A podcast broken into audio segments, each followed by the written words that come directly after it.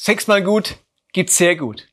So hieß der Predigtitel der letzten Woche und heute setze ich das fort. Wir haben uns letzten Sonntag die Schöpfungserzählung angeschaut. Sechsmal sagt Gott in dieser Schöpfungserzählung und siehe, es war gut. Sechsmal schaut Gott das an, das er geschaffen hat und gibt ihm einen wertschätzenden Namen, nämlich es ist gut. Der Himmel, die Bäume, die Erde, die Tiere, immer wieder sagt Gott, es ist gut. Und ich habe versucht deutlich zu machen, dass es von gut eine Steigerung gibt. Im Schöpfungsbericht, in dieser Schöpfungserzählung kommt auch der Begriff sehr gut vor. Also die Steigerung von gut.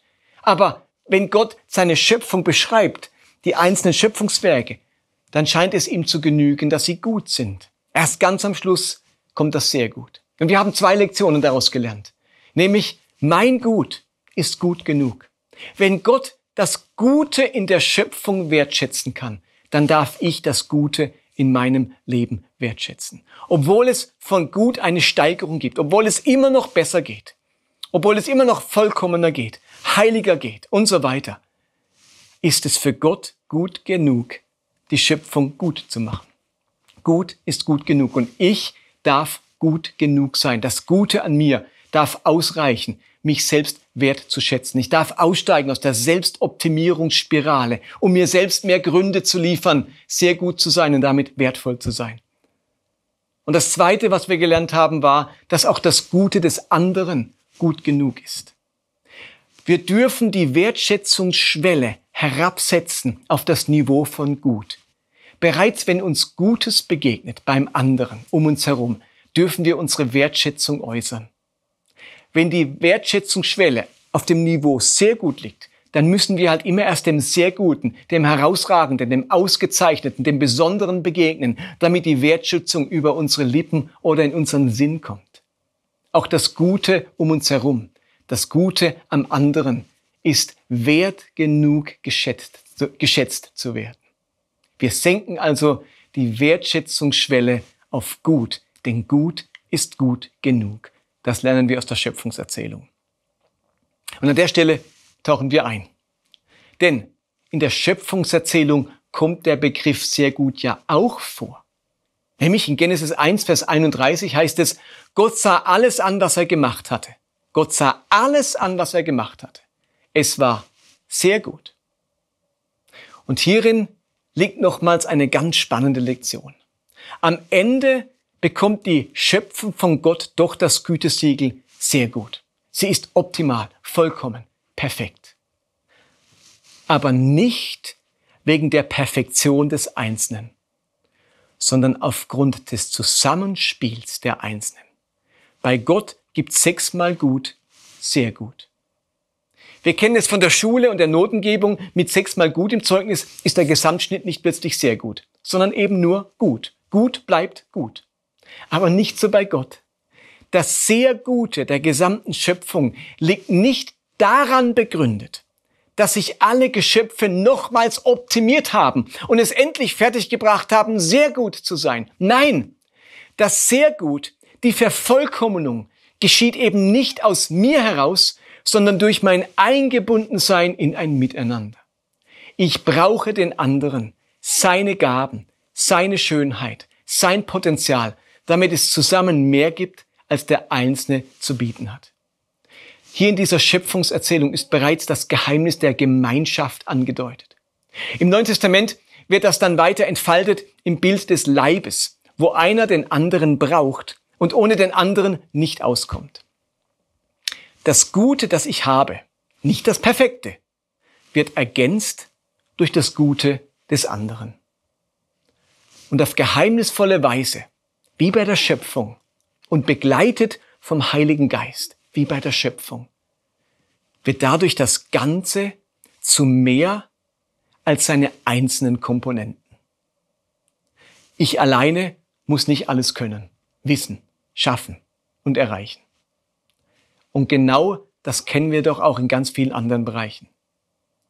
Nehmt solche genialen Entwicklungen wie das Flugzeug, ein Auto oder einen Computer hunderte von Generationen vor uns hätten es niemals für möglich gehalten, dass so etwas Einmaliges und Geniales entstehen könnte, wie ein Flugzeug, mit, den, mit dem 300 Menschen auf einmal innerhalb weniger Stunden von einem Kontinent zum anderen fliegen. Wer von unseren Großeltern hätte sich jemals träumen lassen, dass wir ein Fortbewegungsmittel erfinden, womit wir nicht tagelang brauchen, um von einem Ort zum anderen zu kommen? Aber keine einzelne Komponente dieses Autos oder dieses Flugzeuges oder dieses Computers an sich ist genial, einzigartig, noch nie da gewesen. Das Geniale und Einzigartige entsteht durch die Zusammenstellung dieser Komponenten. Die vielen verschiedenen guten und wichtigen Komponenten an der richtigen Stelle ergeben in ihrer Gesamtheit das Perfekte, das Geniale, das Herausragende. Die vielen guten Einzelteile ergeben am Schluss das geniale Auto oder Flugzeug.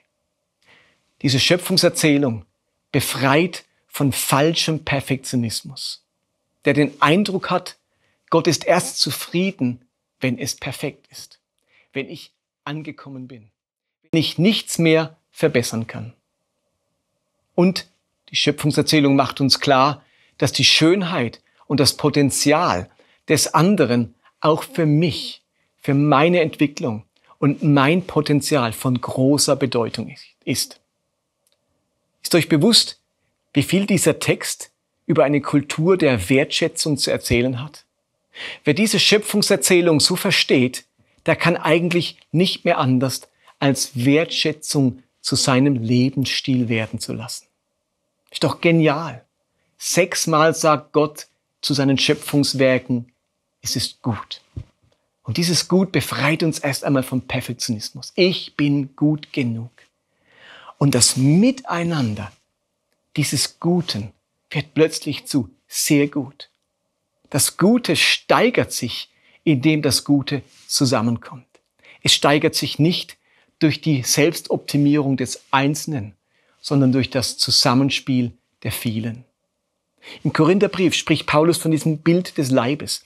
Und er sagt, dass da jeder Platz hat, dass wir gerade die, die, wo uns schwach erscheinen, mit denen wir nicht so viel anfangen können, besonders wertschätzen können, äh, sollen. Also dieses Aufeinander achten, das Gute im anderen zu entdecken, das ist unsere Aufgabe als Leib. Es geht nicht darum, das Schwache wegzu auszusondern und das andere alles zu steigern und zu perfektionieren. Nein, wir bringen unser Gutes. Und miteinander wird es zum sehr Guten. Nun gibt es aber Hindernisse auf diesem Weg zu mehr Wertschätzung. Auch wenn wir uns bewusst machen, gut ist gut genug und wir brauchen einander und wir senken diese Wertschätzungsschwelle herab, merken wir, da gibt es ein paar Hindernisse auf diesem Weg der Wertschätzung. Und darum stellt sich die Frage, warum es denn trotzdem so schwer fällt, Wertschätzung zum Ausdruck zu bringen. Und ich habe mir überlegt, was sind denn so die typischen Hindernisse für eine Kultur der Wertschätzung in unserem Miteinander? Alles, was wir jetzt die letzten Wochen gehört haben, müsste doch eigentlich so einfach machen, Wertschätzung zu leben, diese Kultur zu leben. Und ich habe mir überlegt und viele Momente und Situationen vor Augen gehalten, woran könnte das liegen? Was sind so klassische Hindernisse? Welche Mechanismen laufen oft ganz unbewusst ab, die Wertschätzung verhindern? Und ich könnte mir vorstellen, dass es in Bezug auf meine Analyse einige Diskussion geben könnte. Lob, Würdigung und Wertschätzung erlebe ich als Mangelware in unserer Gesellschaft und leider auch in unseren Kirchen. Und ich würde sogar so weit gehen zu behaupten, dass sich gerade die deutsche Kultur besonders schwer tut mit Wertschätzung. Und eben, vielleicht gibt es ein bisschen Diskussion hinterher, aber da lasse ich mich drauf ein. Vielleicht seht ihr das alles ganz anders. Ich schilder euch mal meine Sicht der Dinge, was ich für die großen Hindernisse halte. Ich glaube, dass die deutsche Kultur und auch das deutsche Christentum sich nicht so einfach tut mit Wertschätzung. Wie komme ich da drauf? Ähm, und ich muss natürlich sagen, wenn, wenn ich jetzt sage, dass sich die deutsche, äh, deutsche Kultur besonders schwer tut mit Wertschätzung, äh, muss ich zugeben, dass sich das in der Schweiz nicht, nicht anders angefühlt hat. Das habe ich in der Schweiz auch nicht anders erlebt. Also die Franken sind jetzt nicht irgendwie äh, besonders schlimm. Was empfinde ich also typisch deutsch beim Thema Wertschätzung? Nun, wir sind skeptisch gegenüber aller Lobhudelei. Beim Austeilen oder Empfangen von Komplimenten wird innerlich sofort überlegt, ob das auch ehrlich gemeint ist. Wertschätzung und Lob müssen immer erst durch den Filter der Authentizität von aller Übertreibung oder Einseitigkeit gereinigt werden. Und für viele ist nicht geschimpft, schon genug gelobt. Die deutsche Kultur mit ihrer Genauigkeit und Präzision ist eher auf das Fehlerhafte, das Schwierige und das Schlechte fixiert. Jemand, der seit über zehn Jahren mit Amerikanern zusammenarbeitet und die unterschiedliche Wertschätzungskultur äh, beschreiben wollte, sagte einmal Folgendes zu mir. Amerikaner loben konkret, aber kritisieren allgemein. Deutsche kritisieren konkret und loben allgemein. Ich selbst war schon ein Dutzend Mal in den USA und habe in der eigenen Familie einen amerikanischen Schwiegersohn und konnte feststellen, dass es der amerikanischen Kultur in der Regel leichter fällt, das Positive zu sehen, das, Geruch, das Gute herauszustreichen, Komplimente zu machen und Begeisterung zu zeigen. Und während ich das gerade mit den Amerikanern gesagt habe, werden einige von euch schon wieder gedacht haben, ach, die oberflächlichen Amerikaner, diese oberflächlichen Komplimente, heute bist du der beste Freund und morgen kennen sie dich nicht mehr. Aber mit genau diesen Gedanken bestätigst du haargenau meine These, dass uns Deutschen eher zuerst das Negative und Kritische einfällt. Ich möchte euch einmal die meiner Meinung nach vorhandene deutsche Wertschätzungslogik beschreiben. Und natürlich bin ich mir bewusst, dass das eine Pauschalisierung ist, aber hört einfach mal zu. Das Maß unserer Wertschätzung und unseres Lobes ist das Ergebnis einer inneren Rechnung. Durch eine Plus- und Minusliste, die wir innerlich anfertigen, schätzen wir den Wert einer Person oder ihrer Leistung ein. Wertschätzung ist für uns Deutsche eben nicht primär der unbeschwerte Ausdruck dessen, was uns gefallen hat oder wir gut und wertvoll finden. Es ist vielmehr ein inneres Abschätzen und Errechnen, wie viel Wertschätzendes übrig bleibt, wenn ich Plus und Minus zusammenzähle.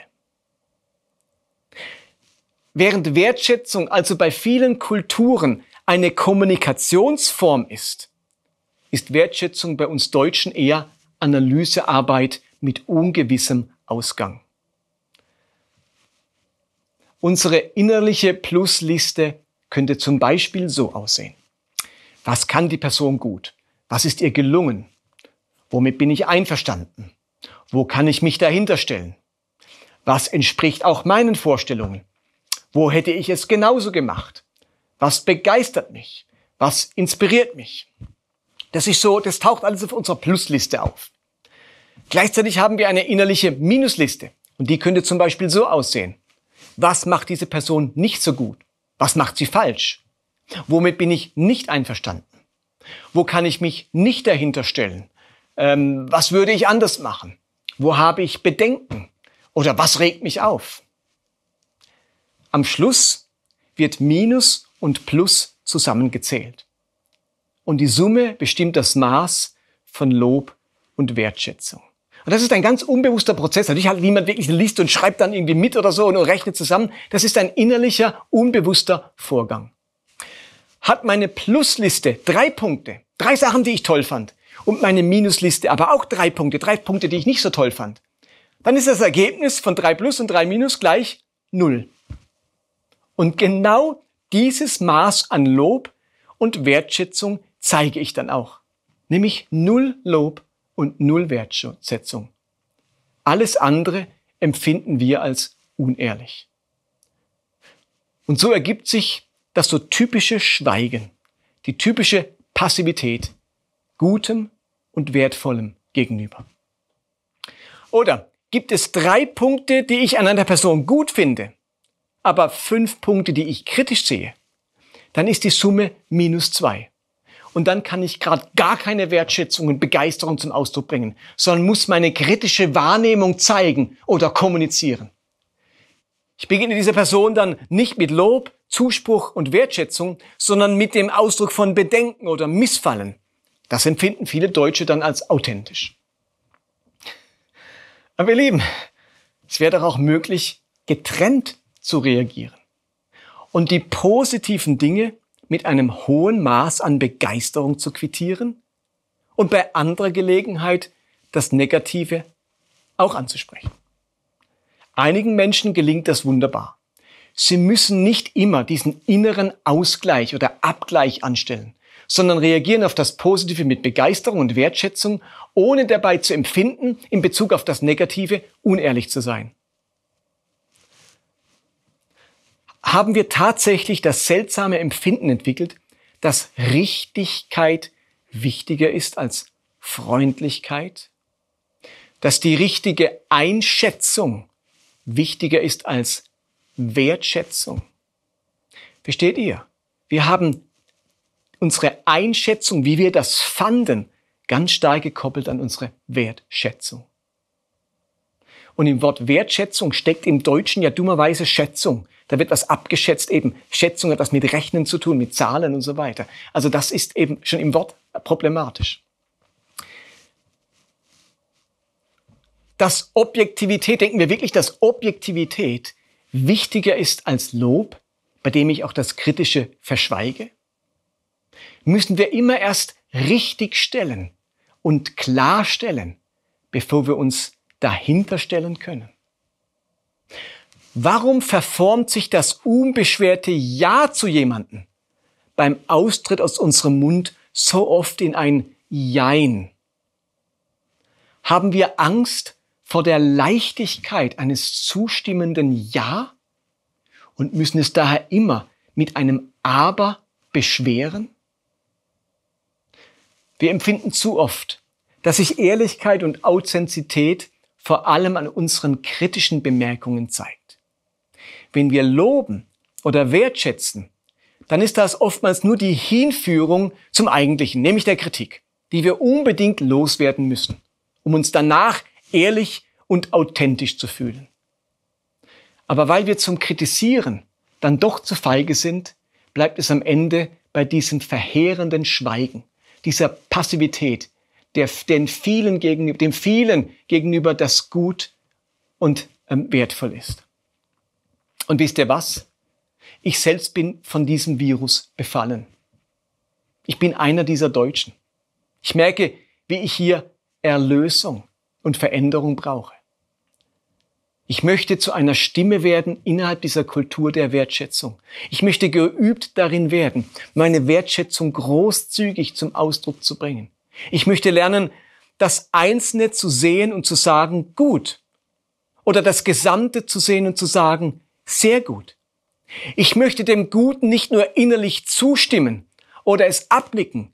Ich möchte tatsächlich Wertschätzung zum Ausdruck bringen. Mein Gut ist gut genug für die Wertschätzung Gottes. Und dein Gutes ist gut genug für meine Wertschätzung. Und wenn wir oft genug unsere Wertschätzung dem Guten gegenüber ausdrücken, dann wird unsere Gesamtheit, egal ob das unsere Familie, unser Team, bei der Arbeitsstelle, unser Hauskreis oder unsere Gemeinde ist, etwas sehr Gutes sein, etwas sehr Gutes. Das Gesamte, das Miteinander wird zu etwas sehr Gutem. Und aus dem Grund möchte ich euch Mut machen, zum einen zu sagen, ich bin gut genug, zum anderen, zum anderen zu sagen, auch du bist mit deinem Gut gut genug. Das ist meiner Wertschätzung wert. Euch zum dritten bewusst zu machen, dass es nicht das einzelne sehr Gute braucht, damit das Gesamte sehr gut wird. Sechsmal gut gibt erstaunlicherweise sehr gut. Unser Miteinander von vielem Guten gibt am Ende etwas sehr, sehr Gutes, etwas sehr Kostbares für diese Welt und für das Königreich Gottes. Und lasst uns dieses Hindernis aus dem Weg schaffen, dass wir dieses innerliche Abschätzen machen, diese innerliche Einschätzung und erst dann wertschätzen, wenn wir bei Plus landen, wenn es mehr Positives zu sagen gibt wie Negatives. Lasst uns Menschen werden, die mutig sind, das Gute beim Namen zu nennen, das Gute wertzuschätzen, selbst wenn es auch Negatives gab, selbst wenn wir nicht mit allem einverstanden waren, selbst wenn wir nicht alles gut fanden. Lasst uns geübt darin werden, trotzdem das Gute anzusprechen. Ihr Lieben, dann ist man nicht unehrlich, nicht unauthentisch, sondern dann ist man einfach nur wertschätzend. Wer immer darauf wartet, dass ihm nichts mehr Ungutes begegnet, dass alles gestimmt hat, der wartet auf den Nimmerleinstag, bis er anfängt mit seiner Wertschätzung. Und das heißt, wie gesagt, nicht, dass es keine Kritik geben darf oder man nicht auch Negatives ansprechen darf. Aber lasst uns doch erst einmal einsteigen in diese Kultur der Wertschätzung. Lasst uns uns gegenseitig hineintauchen in das Bad der Wertschätzung, der Annahme, der Liebe. Und auf diesem Boden, mit dieser Ausgangsbasis wird es so viel einfacher, auch das Kritische anzusprechen. Wenn mein Schwamm getränkt ist mit Wertschätzung, verkraftet er viel besser die Kritik, als wenn das Wertvolle mit Schweigen quittiert wird, aber die Kritik beim Namen genannt wird. Das ist keine gute Kultur. Die bessere Kultur wäre, uns zu üben in dieser Wertschätzung und dabei auch Kritisches anzusprechen. Bill Heibels war mal auf einem Willow-Kongress vor Jahren und in Deutschland und er meinte dann auch auf diesem Kongress, dass es für ihn erstaunlich ist, wie kritisch die Deutschen ihnen begegnen. Also wenn er dann irgendjemand begegnet ist, dann kam immer sofort, was war nicht gut, das ist schwierig, das ist problematisch. Und er hat dann die Order rausgegeben bei, irgendeiner, ähm, bei irgendeinem Vortrag, bevor er was Kritisches sagt, sagt erst einmal zehn positive Dinge. Und dann ist er nach dem Vortrag irgendwo in einem Park spazieren gegangen und ähm, dann kam so ein Mensch auf ihn zu und wollte schon anfangen was Kritisches zu sagen. Und dann fiel ihm dieser Satz von Bill Heibels ein, erst zehn positive Dinge. Und dann merkte man, wie er so anfängt, äh, ähm, das Wetter ist schön, sie haben schöne Schuhe an und, und, und dann hat er es abgebrochen, weil er gemerkt hat, ihm fallen keine zehn Sachen ein. Und das ist das Problem. Uns fallen manchmal so viel schneller zehn negative Dinge ein, wie zehn positive Dinge. Und an der Stelle würde ich euch gerne eine kleine Übung mitgeben für eure Kleingruppen. Vielleicht kennt ihr das, die sogenannte warme Dusche. Wenn ihr das nächste Mal in eurer Kleingruppe seid, egal ob digital oder vor Ort, dann nehmt euch doch eine Person heraus und macht mit dieser Person eine warme Dusche. Das heißt, ihr setzt in die Mitte oder virtuell in die Mitte und dann geht man reihum und jeder sagt, was er an dieser Person wertschätzt, was er toll findet, was er, was er ähm, inspirierend findet und so weiter. Und überschüttet, duscht diese Person mit Wertschätzung. Und am Ende betet ihr gemeinsam für diese Person. Und im nächsten Hauskreis macht ihr das wieder mit der nächsten Person. Und so wäre es doch cool, wenn wir in den nächsten Wochen während dieser ähm, äh, Predigtreihe jedes, jedes Mal in der Kleingruppe so eine warme Dusche hätten. Und ich glaube, das verändert was in der ganzen Atmosphäre in unserer Kleingruppe. Also nehmt das mal mit, probiert mal so eine warme Dusche aus miteinander. Muss ja nicht lang sein, das dauert irgendwie fünf oder zehn Minuten, das kann man gut integrieren in den normalen Hauskreisabend. Aber das wäre so eine konkrete Umsetzung dessen, um was es die letzten beiden Wochen ging. Bei dieser Predigt sechsmal gut, gibt sehr gut. Macht's gut, bye bye. Amen.